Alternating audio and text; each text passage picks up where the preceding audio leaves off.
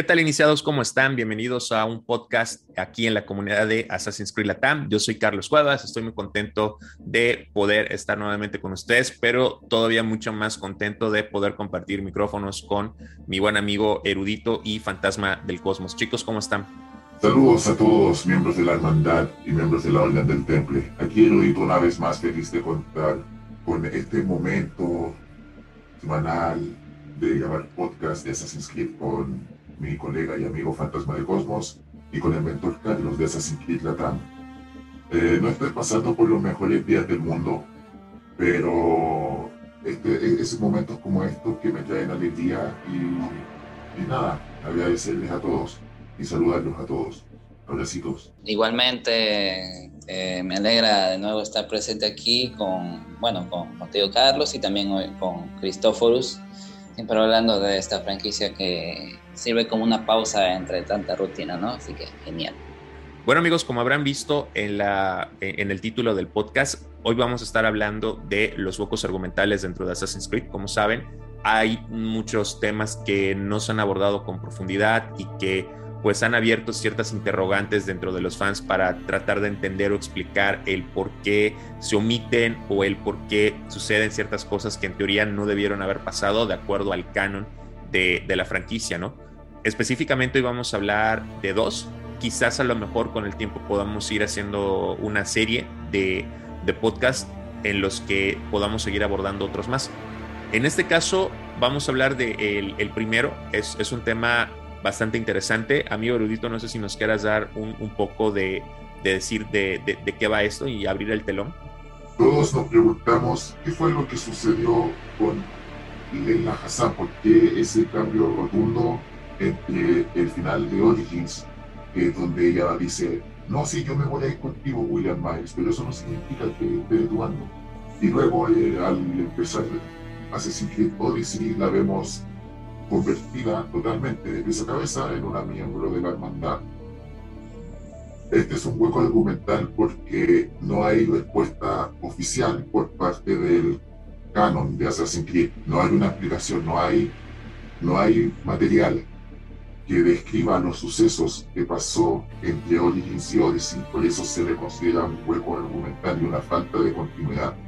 Pero eso no quiere decir que la comunidad no haya pensado en eso antes. De hecho, usualmente estas faltas de continuidad son explicados por el headcanon de, de, la, de varios miembros de la comunidad, el canon propio en anteriores podcasts yo había mencionado que el juego de mesa, La Hermandad de Venecia, totalmente canónico porque tiene una historia propia, podría presentarse como la oportunidad de explicar finalmente qué es lo que pasó.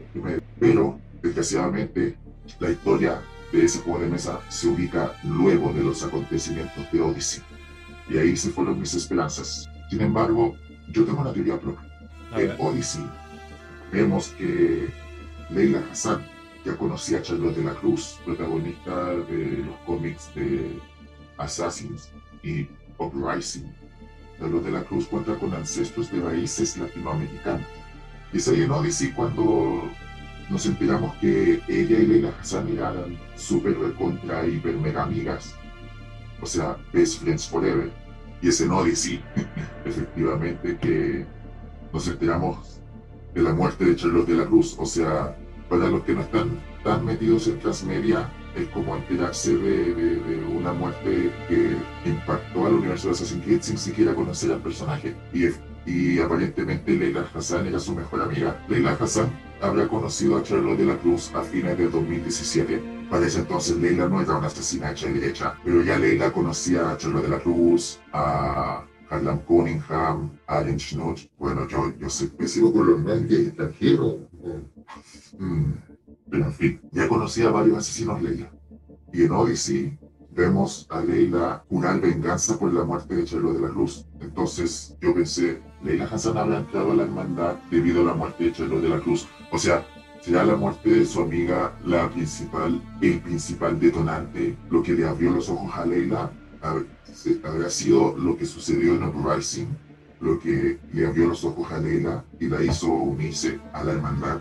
Más que nada no podría teorizar porque eso es prácticamente como lo único que podría sacar yo de una explicación que rellene ese hueco argumental entre Origins y Odyssey. Fíjate que algo de lo que, que, siempre hemos estado platicando, ¿no? Es ese proceso que tú comentas de cómo Laila de pasarse a, al bando de los asesinos en Origins, que realmente, como mencionas, no es que se haya pasado al, al, bando, ¿no? sino que simplemente en ese momento de la historia, al ser perseguida por Abstergo, decide refugiarse y aceptar la invitación de, de William Miles a la Hermandad de los Asesinos. Sin embargo, ya en Odyssey abraza, ya, ya vemos que abraza la, a la hermandad, pertenece a una célula, cree en la causa de los, de los assassins y todavía no hemos tenido como que esa explicación del realmente el por qué lo, lo, lo hace, ¿no? Y ahorita que mencionas esto, pues tiene, tiene bastante sentido con, con Charlotte de la Cruz, que se me hace un personaje muy desperdiciado para eh, los videojuegos y poder tener una historia presente mucho más, más sólida. A mí me hubiera gustado en vez de ver a Laila, ver a Charlotte de la Cruz en la historia presente de, Assassin's Creed. Tenía todo, yo creo que hubiera sido incluso un muy buen relevo para Desmond Miles. Sin embargo, bueno, la, la, historia fue, fue otra. Y, podríamos quizás a lo mejor entender un poco eh, el por qué Laila actúa como tal, incluso en todo lo que vemos de ella en, Assassin's Creed Odyssey. Eh, Fantasma, ¿tú qué opinas?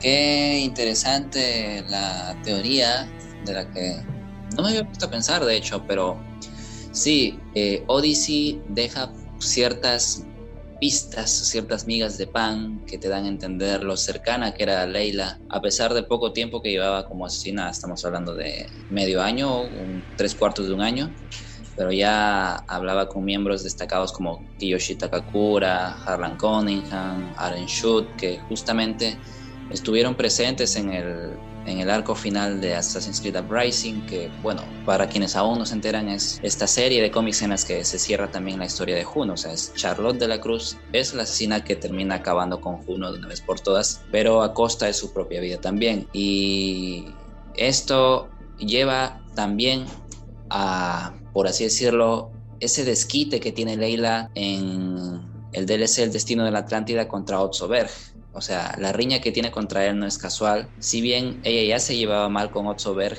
porque eso lo podemos ver en algunos correos de Origins, porque él tenía la mala costumbre de estacionarse en su lugar, de, en, su, en su aparcamiento. Suena un poco, un poco tonto, pero básicamente te dejaban ese, guiño.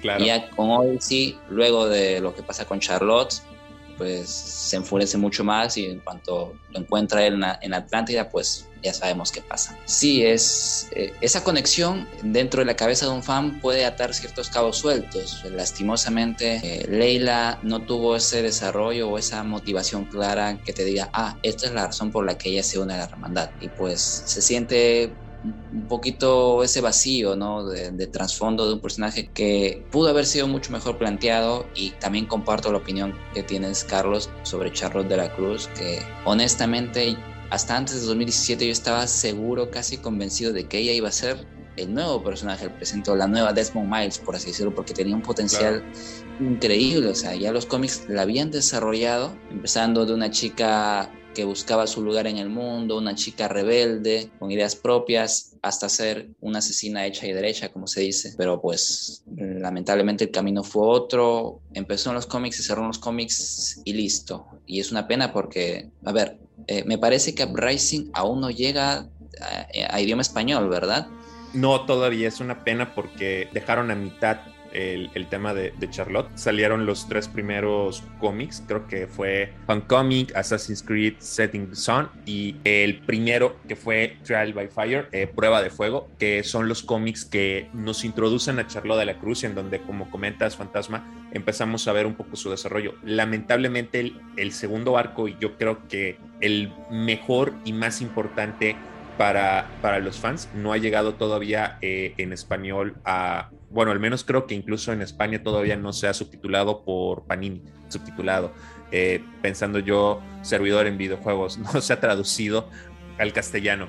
Sí, claro, en España tampoco ha llegado y es una pena porque se queda trunca una historia que, que ya, bueno, que de cierta forma el fandom ya debería conocer, pues porque envuelve a muchos personajes que tienen un peso enorme en, en la historia, en el lore general. O sea, no solo es Charlotte, se trata de, de Juno, que era pues la máxima antagonista de la franquicia y demás. Y sí, ojalá hubiera un poquito más de justicia para este personaje, para Charlotte, porque de verdad tenía tanto y pues la dejaron ir, por así decirlo, una oportunidad perdida. Sí, una pena. Yo, tengo la esperanza de que volveremos a volver a Carlos de la Cruz. Es uno de los retcons, de los pocos retcons que me gustaría ver, porque ella muere fuera de cámara. O sea, no es un concepto que se usa en los cómics, pero no vemos explícitamente su, su, su momento en el que pasa mejor vida, sino más bien creo que la vemos como cubriéndose con partes de metal, aunque la explosión eh, fue tal que no deja ni rastro de ADN. Pero yo todavía sigo manteniendo la, fe de que ella sobrevivió y que no lo quieren decir, a pesar de que las probabilidades de que, ello, de que eso haya pasado son bajas por lo mismo. La explosión no fue una explosión cualquiera, sino que fue una explosión que no deja ni rastro de ADN, ni ceniza, ni nada. Pero bueno. Esperemos, esperemos que nos den esa sorpresa. Y retomando, bueno, la, la idea inicial con, con, Leila Hassan, yo creo que también aquí eh, eh, el punto de, de, inflexión podría ser eh, Charlo de la Cruz o quizás eh, el hecho de que William Miles le haya podido dar a conocer un poquito más a profundidad la historia de la hermandad. Y bueno, aunque en Assassin's Creed Valhalla eh, nos da la impresión de que Layla no conoce mucho a Desmond, no sé hasta qué punto igual William Miles le haya podido hablar del sacrificio de Desmond para que Layla también pudiera crear esa empatía hacia la hermandad o hacia las células de la hermandad que estaban en ese momento. Eh, ¿Qué opinas, Fantasma? Sí, y es curioso porque ya desde Origins, incluso antes del encuentro con William Miles, Leila tenía archivos de varios personajes, tanto asesinos como templarios. Tenía archivos sobre Desmond Miles, tenía archivos sobre la muerte de Alan Ricking, y cómo los, cómo los tenía, cómo sabía de esa información, pues nadie lo sabe, pero supongo que queda en imaginación, ¿no? Eh, ¿Qué le habrá contado William en ese misterioso viaje a Alejandría que tampoco vimos? claro. Pero supongo que es... La eterna espera para el helicóptero. Ah, sí, la, la el eterno helicóptero que eh, recuerdo que muchas preguntan, oye, ¿tengo que hacer algo para que aparezca el helicóptero? Eh, creo que todos nos, nos hicimos eh, por un microsegundo esa pregunta. Muy bien. Bueno, entonces podemos concluir que, que pudiéramos tener como dos teorías respecto a cómo es que Leila Hassan abraza la hermandad de, los Assassins, una directamente hacia el personaje Charlotte de la Cruz que está en los cómics y la, segunda teoría puede ser un poco la cercanía que empezó a tener de justamente del final de Assassin's Creed Origins con William Miles, ¿no? O sea, esa podría ser un poco, pues digamos, eh, una explicación eh, por parte del fandom con todo lo que podemos saber nosotros hacia esto, ¿no? Pero pues sería muy bueno también que Ubi por ahí de pronto, aunque sea en formato de cómic o en algún próximo juego con algún correo electrónico podamos investigar un poco más de cómo fue ese acercamiento o, ese, o esa iniciación de Leila hacia la eh, hermandad de los asesinos. Eh, Fantasma, tú tienes también otro, otro tema argumental bastante interesante acerca de, William Miles. No sé si nos los quieras compartir también. Sí,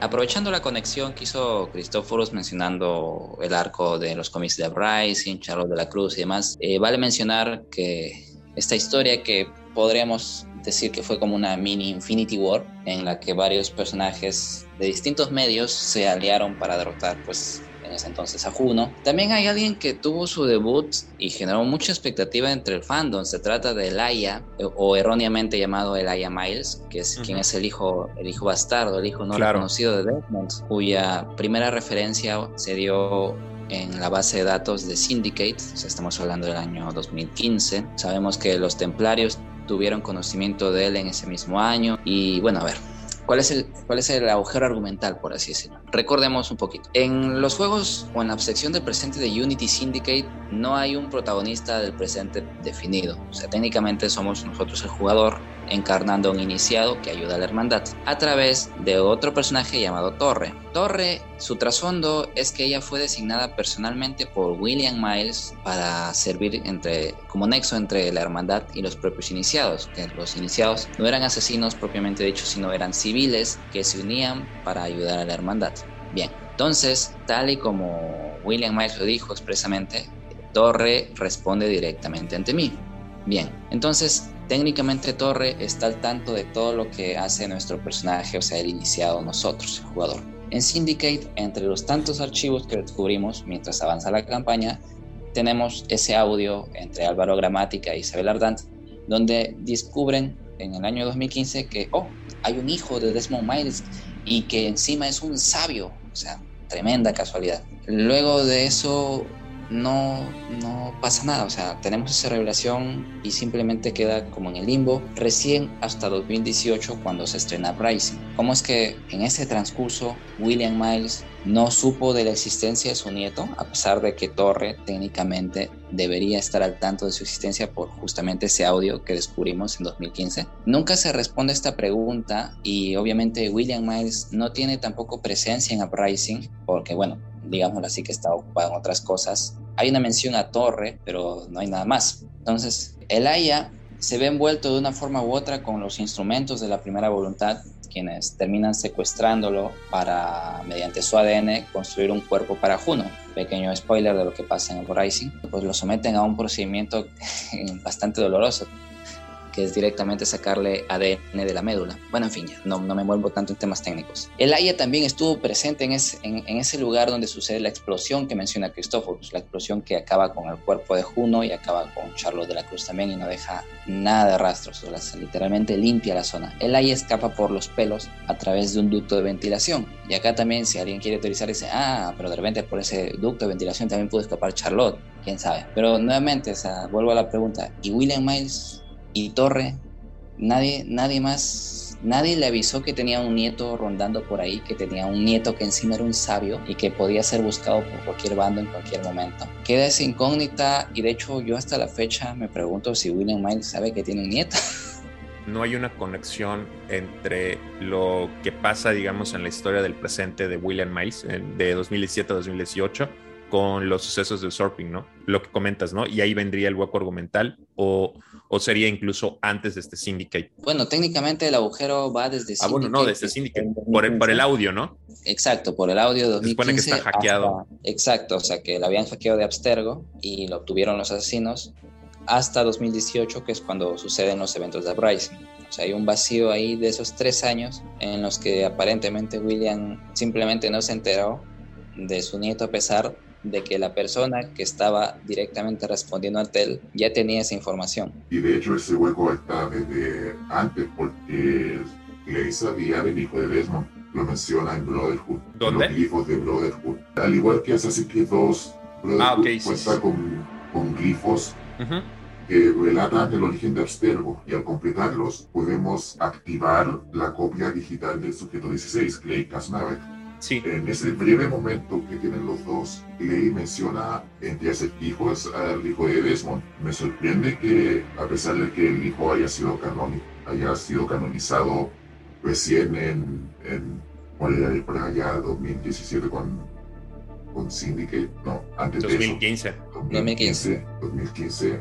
Me sorprende que Desmond en todo ese tiempo que pasamos con él no haya reaccionado de alguna forma. Así que mal papá, tal padre, tal como, como dice el dicho de tal palo, tal astilla. Bueno, yo todavía no he leído los últimos cómics, tampoco los he leído en, inglés, pero sin intención de dar, aunque sea spoiler menor, pero se tiene por entendido que, que Desmond sabía de la existencia de este hijo, o es un tema igual que, que William Miles. Igual. Ok, igual. No, Desmond tampoco da señales que conocía a su hijo bastardo, así que creo que es un vacío similar a de William. Ok, perfecto pues yo creo que esperemos entonces que, se puedan llenar estos huecos argumentales, porque por ejemplo, si Desmond y William no, no sabían de este hijo, se puede crear muchas teorías y me imagino mucho contenido transmedia y de cómics respecto a esto, ¿no? Pero oh, incluso podemos teorizar que según el, el, final de Valhalla, el final de los días modernos de Valhalla, a lo mejor Desmond o lo que queda de él digitalmente, pudo ver en los cálculos a su propio hijo.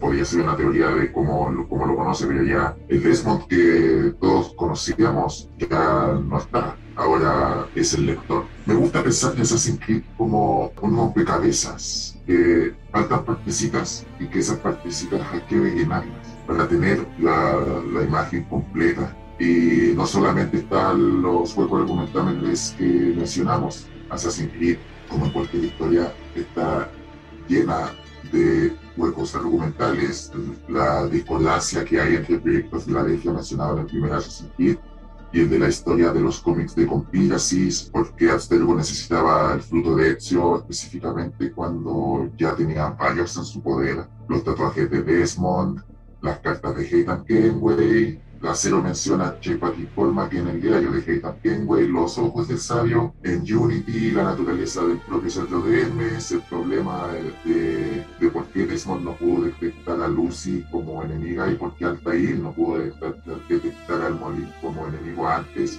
bla, bla, bla, bla, que bla, bla, bla varios. Y ya en próximos episodios podríamos eh, tratar de explicar cada uno de estos. Algunos están explicados indirectamente en el, en el canon oficial, pero la gran mayoría encuentra su explicación bajo los ojos de la comunidad. Así que aquí vamos a estar conversando para nuestros, nuestras queridas y queridos oyentes, discutiendo sobre temas Assassin's Creed. Perfecto. Bueno, y nada más un último comentario que, tengan algunos de ustedes dos. Fantasma. Pues igual como mencionó mi amigo, eh, estos tipos de situaciones, huecos argumentales, cabos sueltos, que no son lo mismo, se hacen comunes en historias que constantemente están expandiéndose. Y bueno, pues desde 2007 Assassin's Creed ha ido creciendo en algo tan grande que ya todos lo sabemos, ni siquiera puede caber en los videojuegos, sino que se ha expandido a tantísimos medios y lo seguirá haciendo. Entonces es normal que a veces existan este tipo de discordancias y que de hecho son salvables todavía justamente por la propia naturaleza de la franquicia que permite que todavía se puedan crear estas conexiones, que el fandom pueda elaborar, como se dice, su head canon o sus propias respuestas a falta de una oficial. Y sobre todo a quienes nos gusta el oro, prestamos atención a ciertos detalles probablemente no sea un poquito más sencillo detectar este tipo de agujeros o de situaciones convenientes que, ojo, no nos impiden disfrutar al final de una buena historia. Sí, por supuesto, o sea, coincido mucho contigo. Todos estos huecos argumentales o todos estos, e, estos temas que, que, vamos tratando, hay que tener en cuenta que, como mencionas, no, no están afectando la trama o lo que nosotros podamos esperar del, del videojuego. Al contrario, o sea, nos clavamos tanto en estos temas porque, vaya, tenemos esa, esa manía quizás nosotros tres por el fandom que, traemos de ver hasta el más mínimo detalle. Pero en general, digamos, todos los, los demás fans o, todos los que se eh, llegan a este universo de Assassin's Creed no van a tener ningún problema por estos temas que todavía aún no, se pueden explicar. Eh, erudito, ¿tienes algún otro comentario? Claro, quienes no están tan inmersos en el universo de Transmedia lograrán pasar por desapercibido las fallas de continuar, pero de que afectan la línea de Assassin's Creed, claro que sí. Por, por algo pasó lo que pasó en Origins, que a la gran mayoría no, no, lo, no les gustó. A mí en lo personal, no, Origins no debió de existir en el actual estado en el que está.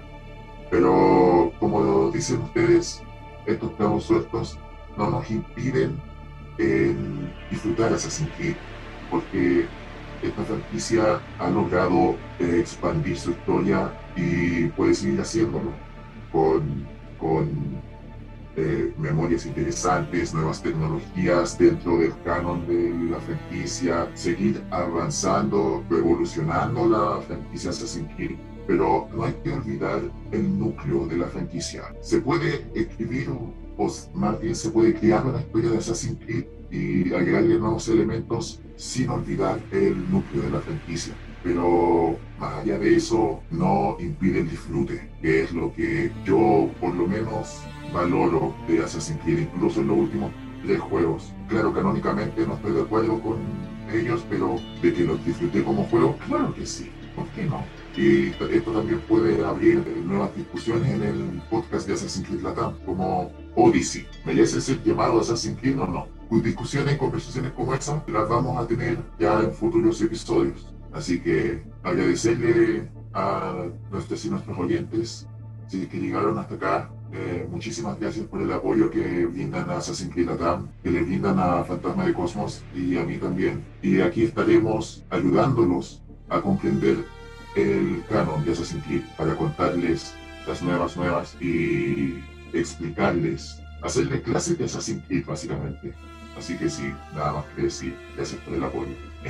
No, de acuerdo contigo, amigo. Y amigos, igual a todos los que nos están escuchando, como menciona Erudito, muchísimas gracias por haber llegado hasta este punto del podcast. Esperemos que todo lo que hemos estado platicando en estos minutos les haya sido de utilidad y les sirva. Y como siempre les comentamos, si tienen alguna otra duda, sugerencia, pregunta o algún tema que les gustaría que abordáramos en los podcasts, por favor, pueden escribirnos a las redes de Erudito, a las redes de Fantasma, a mis redes personales o las redes de la comunidad de Assassin's Creed Latam, para que pues igual nosotros podamos estar teniendo un muy buen feedback de lo que ustedes quieren escuchar en los siguientes podcasts. Tus redes, Erudito, por favor. Me podrán encontrar en Twitter como arroba la red de Erudito y en YouTube con el mismo nombre, la red de Erudito.